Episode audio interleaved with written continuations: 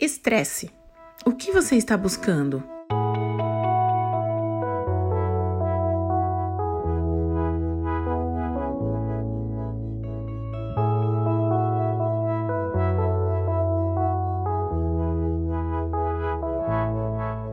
Quando vamos pesquisar a etimologia da palavra estresse, encontramos diversos significados.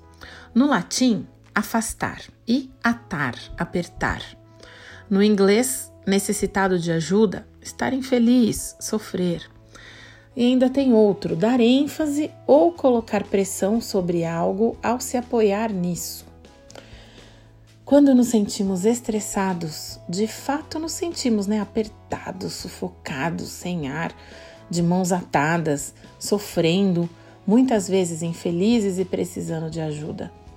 Então, de certa forma, todas essas definições se encaixam, né? Mas também temos uma tendência a colocar peso e dar ênfase no motivo do nosso estresse. Não é verdade? E aqui vale a pena a gente parar para refletir sobre duas questões. Será que nós estamos colocando peso demais, dando mais ênfase ao problema do que à fonte da nossa esperança e conforto? que é o nosso Deus? E será que estamos tão concentrados na busca por viver uma vida incrível aqui nessa terra que perdemos de vista a eternidade? Guarda aí essas duas questões, esses dois pensamentos. Tem uma citação muito conhecida, especialmente no meio de vendas, marketing e negócios, que diz assim: aquilo em que você foca expande. Ou seja, Quanto mais ênfase damos a uma coisa, mais ela cresce. Então, se for ao problema ou ao estresse, mais estressados ficaremos, mais envolvidos nos problemas ficaremos, mais distantes da solução estaremos. Inclusive, pensar demais no problema não necessariamente nos leva à solução. Muitas vezes isso só drena a nossa esperança, a nossa alegria, nos deixa mais tristes e preocupados. E preocupação é uma ideia fixa, permanente, que perturba o pensamento de uma forma antecipada. Pré-ocupação. É algo que tira nossa paz, né? E realmente eleva o nosso nível de estresse e também pode acarretar ansiedade. E por falar na preocupação, nos evangelhos de Mateus e Lucas, nós podemos ler o relato de um momento em que Jesus ensina os seus discípulos e aqui é claro que esse ensinamento serve para nós também, acerca das preocupações da vida.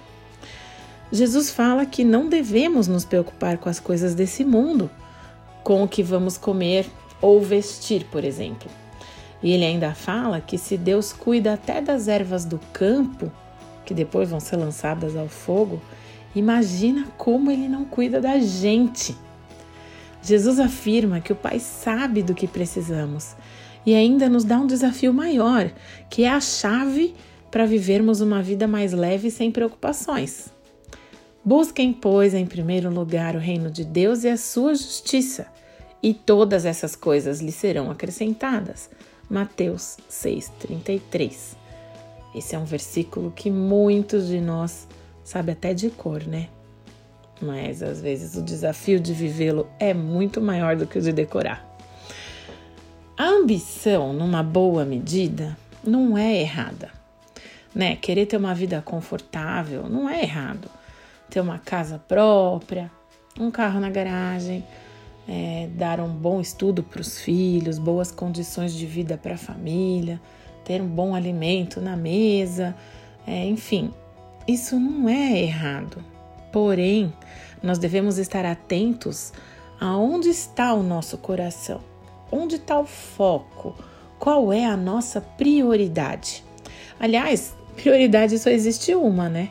A gente pode ter uma lista enorme de coisas importantes, mas prioridade é aquela que está no topo da lista. Você já tinha pensado nisso?